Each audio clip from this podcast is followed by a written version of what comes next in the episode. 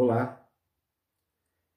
Existe diferença entre mudança superficial, mudança aparente, mudança que muitas vezes algum tipo de religiosidade ou de filosofia é, propõe, e a mudança que acontece com aquele que deposita a sua fé em Cristo. As mudanças que acontecem através dessa fé. E essas mudanças, essas diferenças, elas nem sempre são é, percebidas claramente. Muitas vezes as pessoas ignoram que tipo de mudança acontece realmente com uma pessoa que tem fé em Cristo. Essas mudanças, elas, elas têm que nível? Elas acontecem em que sentido? Bom, o apóstolo Paulo ele vem é, trazendo aqui os temas na sua carta aos Romanos, grande tema da, da justificação, o tema central dessa carta, falando ali de toda a, toda a questão jurídica que é resolvida com Deus, entre o homem e Deus, através da justificação. Ele falou sobre a, a questão eh, de Adão e todo o seu legado, o seu legado mortal, e a forma como em Cristo, uh, que ele faz ali um, uma comparação, né? Uh, a obra, como a obra de Cristo, como a pessoa e a obra de Cristo trazem a solução, trazem uh, a vitória sobre todo o legado de Adão e mudam é, realmente essa, essa realidade. E aí ele começou, aí virou a chavinha, né? ele começou a, uma transição a partir, no finalzinho do capítulo 5, comecinho do capítulo 6, uma transição onde o tema ah, da justificação ele vai, ele vai ficando ah, junto, né? ele não, não é abandonado, mas agora ele vem junto com o tema da santificação, da transformação da vida cristã. Então, uh, ao, ao, fazer isso, ele, ele falou sobre a graça, o papel da graça, mostrando que a graça é, que alcança o pecador, a graça que, que presenteia o pecador com a salvação, é a mesma que presenteia o pecador com a transformação, com a mudança. Não existe é um processo diferente para a salvação e outro é, para o pro progresso na vida cristã, para o crescimento, para a santificação, no que se refere à sua fonte, no que se refere à forma de Deus agir, Deus age pela graça. E agora, Paulo vai mostrar uh, a fonte, de onde procede. Existe um, existe um poder envolvido, existe algo a mais aí uh, nessa né, nessa graça. Essa graça ela opera, mas ela opera em que? Ela, ela opera em que sentido? O que, o que, que essa graça ela realmente proporciona? Onde que ela está ancorada? Onde que ela está fundamentada? Então Paulo vai falar disso, ah, dando continuidade aí na, no, seu, no capítulo 6 da carta aos Romanos.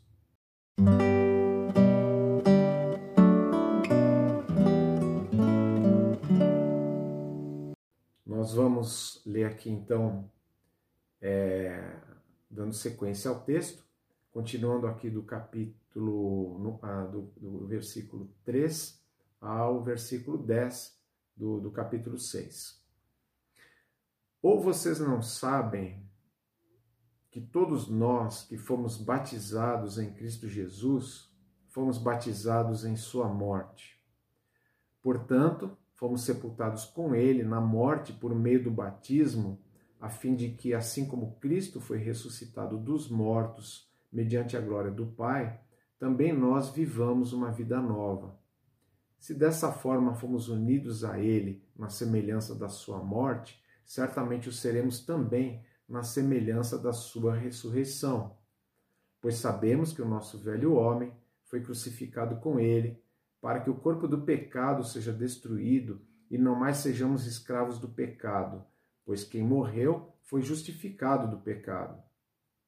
Ora, se morremos com Cristo, cremos que também com ele viveremos, pois sabemos que, tendo sido ressuscitado dos mortos, Cristo não pode morrer outra vez, a morte não tem mais domínio sobre ele, porque morrendo, ele morreu para o pecado uma vez por todas, mas vivendo, vive para Deus. Ele fala aqui eh, de uma identificação com a morte. Identificação é no sentido da mais absoluta necessidade da fé. Você não, você não consegue é, entender, você não consegue compreender, você não consegue estar ali espiritualmente, na, naquele fato, naquele, naquele ato de Jesus de morrer na, na, na, cruz, a não ser pela fé. A fé faz isso. A fé faz com que, em primeiro lugar, eu consiga enxergar a minha condição espiritual, consiga me ver como pecador, consiga me ver como alguém absolutamente incapacitado, incapaz de, por qualquer meio, obter a minha salvação. É, e a fé, a fé ela produz isso, ela produz essa condição de, de auto, autoexame que me leva a uma, a uma ideia real, uma ideia realista sobre, sobre mim. Uh, e, além disso, ela também me mostra, a fé me faculta enxergar o que Cristo realmente fez. E não só enxergar, mas a fé me conecta com o que Cristo fez. A fé me insere, ela me coloca ali, ela faz com que aquele fato de Cristo ter uh, morrido lá faça sentido para mim. É claro que ele, quando estava lá, ele obviamente uh, ele tinha em mente me salvar. Ele não fez, não, não teve uma morte aleatória, né? Uma morte sem sentido, sem objetivo, sem propósito. Ele quis, ele pensou em mim ali, mas eu não pensava nele, eu não estava pensando nele até então. Era necessário que a fé agora fizesse essa conexão, fizesse essa ligação. E é sobre isso que Paulo está falando aqui. Aliás, é importante que a gente perceba que essas ideias que, que muitas vezes é, é, cercam certas palavras, elas trazem essa, essa complexidade da linguagem da linguagem de Paulo. Quando ele usa a palavra batismo aqui, surge o batismo aqui do nada, né? Ah, ah, parece que está falando aqui da cerimônia do batismo, está tá trazendo, será que ele está dando uma importância para a cerimônia ou não? A primeira coisa que a gente pensa aqui é no batismo, é, no batismo símbolo. O batismo símbolo está presente na passagem, mas a gente não pode perder de vista que existe um batismo também no sentido uh, no sentido espiritual. E esse sentido espiritual, ele não acontece quando a pessoa entra na água ou, ou, ou, ou a água é aplicada nela uh, de alguma forma. O fato é que existe sim, nas, existe nas escrituras o conceito de, dessa, uh, de, dessa imersão, ou dessa inclusão, ou, uh, dessa identificação. Uh, Paulo se refere ao povo que foi batizado em Moisés, né? ele fala do, do batismo uh, com, com, que o Espírito Santo ele nos inclui, inclui os que têm fé em Cristo, no corpo de Cristo. Nós somos batizados pelo Espírito Santo dessa forma e fomos batizados uh, pelo e com o Espírito Santo e no Espírito Santo. Tudo isso acontece, somos, somos incluídos, somos inseridos. Uh, Jesus também fala ali do seu sofrimento como um batismo, né? Uh, nos evangelhos ele, ele se refere ao batismo como começa tudo que incluía ali uh, o seu sofrimento. Não está falando ali de, de, de, de, de nenhuma, eh, nenhum ritual, de nada disso. Mas onde que entra o batismo aqui? O batismo entra justamente como símbolo, o símbolo dessa morte. Paulo está afirmando aqui claramente que nós fomos sepultados com ele uh, na morte pelo batismo. Ele traz essa ideia, essa ideia de que não apenas nós somos identificados com a morte, fomos identificados com o sepultamento de Jesus, porque essa repetição é porque é, porque morte e sepultamento, né? Ele não está morto, é que o sepultamento sempre traz a ideia de que a morte é definitiva, a morte foi real, a morte não não teve um, um qualquer outro é, qualquer outra saída que não fosse a realidade de que a vida física havia cessado. E o que Paulo está dizendo é que a fé ela nos conecta, ela nos liga com a morte de Cristo de tal maneira que o velho homem morre. Ele traz esse conceito aqui. Ou seja, eu quando, quando eu me identifiquei com Cristo, eu pude deixar ali um homem pecador. Eu pude deixar ali um homem que era dominado pelo pecado, um homem cuja vida era caracterizada pelo pecado, é, uma vida onde o pecado predominava, uma vida marcada por isso. Uh, e Paulo está dizendo claramente que nessa inserção, nessa identificação com a morte de Cristo, eu, eu morri também. Claro que isso é um momento eminentemente espiritual, é o momento da fé, é o momento da conversão. Claro que existe aqui uma, uma, uma, uma associação muito clara com o batismo, o batismo como símbolo, o batismo que vem a confirmar isso. E a gente tem que lembrar que lá no primeiro século é, não havia assim um, um período né, de é, um período prolongado entre a, a, a, quando a pessoa afirmava ali sua fé em Cristo e, e o batismo. Né? A gente vê sempre batismos acontecendo ali de forma muito rápida, muito imediata. Estamos vivendo ali na era apostólica, existe uma diferença em relação à nossa época, mas evidentemente está se falando aqui de batismo que acontece pela fé, não qualquer outro tipo de batismo que, é, que, que tenha, se, tenha sido inventado aí pelos homens. Né? É um batismo que atesta a fé, é um batismo que aponta para a fé, é um batismo que aponta para aquilo que aconteceu no coração. E o que aconteceu é a identificação com a morte de Cristo e, consequentemente, a morte do velho homem. Transformação real, ela só vai acontecer é, mediante essa morte do velho homem sem que esse homem velho, né, antigo, o homem dominado pelo pecado, o homem ligado uh, de forma total a Adão, ele não seja ali uh, colocado juntamente com aquilo que, que Jesus Cristo fez, afinal de contas, ele morreu por causa dos pecados. Ele morreu não apenas uh, para quitar a nossa dívida, mas ele morreu para livrar do poder do pecado livrar desse poder dominante, esse poder que predomina, que prevalece. Então, evidentemente que não há outra forma de haver uma, uma transformação, de haver uma mudança na vida da pessoa que seja consistente, que seja real, que seja verdadeira, somente é, dessa forma. E também, ah, imediatamente ligado a isso, a identificação não só com a morte de Cristo, mas a identificação com a ressurreição de Cristo. E Paulo aqui, ele ele coloca as duas coisas de maneira grudada, colada mesmo, né? Quem crê, que se identificou uh, com a morte de Jesus Cristo, automaticamente, naturalmente, consequentemente, uh, também se ligou à ressurreição de Jesus Cristo. Essa é a consequência natural, assim como a consequência imediata da morte de Jesus foi a sua ressurreição, assim também a consequência da minha identificação com a morte de Jesus é a minha identificação com a sua ressurreição. Agora precisamos ver o que isso significa. Então, a primeira coisa que temos que ver é que Jesus Cristo, quando ele, ah, ah, quando ele ressuscita, é, quer dizer, vamos, vamos voltar primeiro, né? Quando ele morre, ele está morrendo pelo pecado. Paulo, Paulo afirma isso claramente ele morre por causa do, do pecado. É, depois ele vai dizer lá na frente que a morte já não tem mais domínio sobre ele. É porque, na verdade, num determinado momento, a morte predominou também uh, sobre ele, porque ao assumir os meus pecados e o pecado de uma multidão uh, de seres humanos, Jesus Cristo uh, sofreu a penalidade da morte morreu, morreu de fato.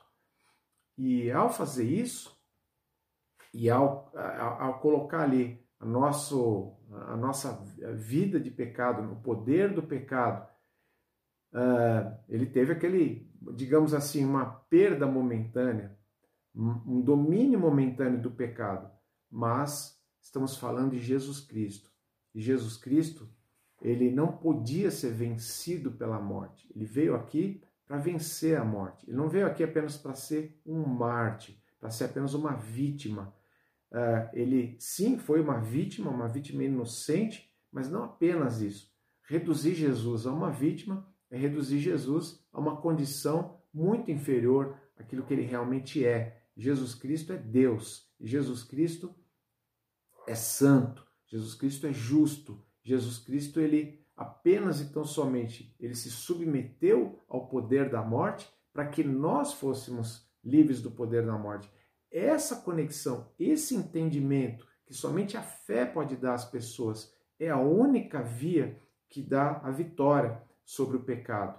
E é disso que Paulo está falando, porque ao vencer a morte, Jesus Cristo ele uh, nos proporciona uma nova vida, para que nós vivamos uma nova vida, ele diz. Ou em outras versões, andemos em novidade de vida, o que significa tudo a mesma coisa, uma vida nova, um novo homem, uma nova criatura surge.